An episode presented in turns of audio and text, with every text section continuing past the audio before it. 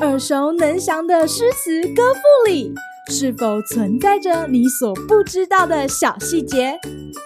快跟着师傅麦恩居一起补充韵文当中的小惊喜！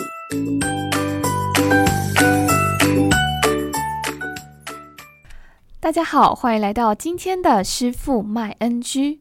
今天要和大家介绍李白的《夜宿山寺》。危楼高百尺，手可摘星辰。不敢高声语，恐惊天上人。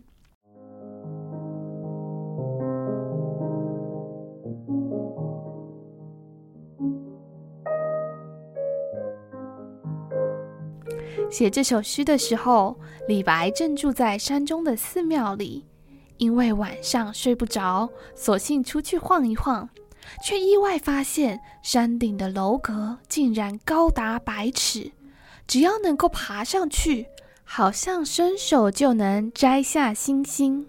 李白这样丰富的想象力也不是第一次出现，在月下独酌，他就曾经邀请月亮、影子一起陪伴他喝酒。于是写下“举杯邀明月，对影成三人”。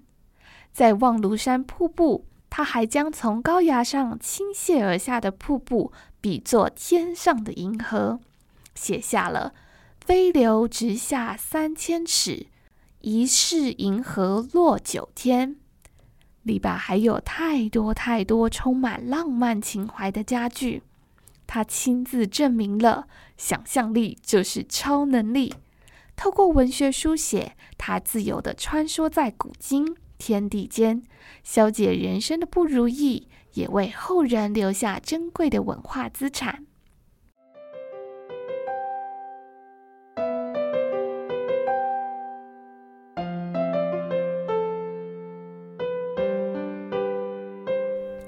师傅在读这首诗的时候，一直觉得后两句“不敢高声语，恐惊天上人”十分有意思。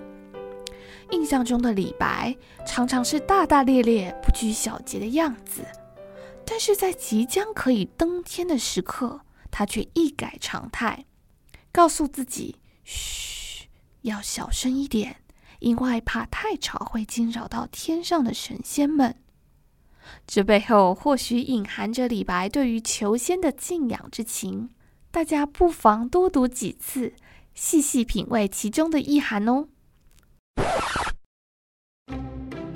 今日 NG 点，古代诗文里有不少量词的运用，并不代表真实的数量及状态，而是虚指或称虚数。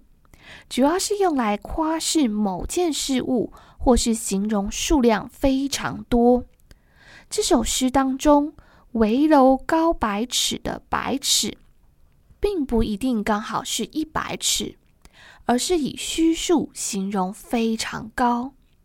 另外，像是“三折肱而成良医”，是说一个人多次折断胳膊。就会了解这方面有效的治疗方法，而成为良医。因此，这里的“三”不是指断了三次胳膊，而是指多次的意思。而“货比三家”也是告诉大家，买东西前要多比较，而不是只有比较三家而已哦。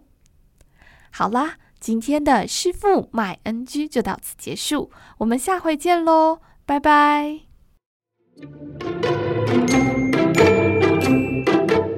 感谢收听今天的师傅买 NG，。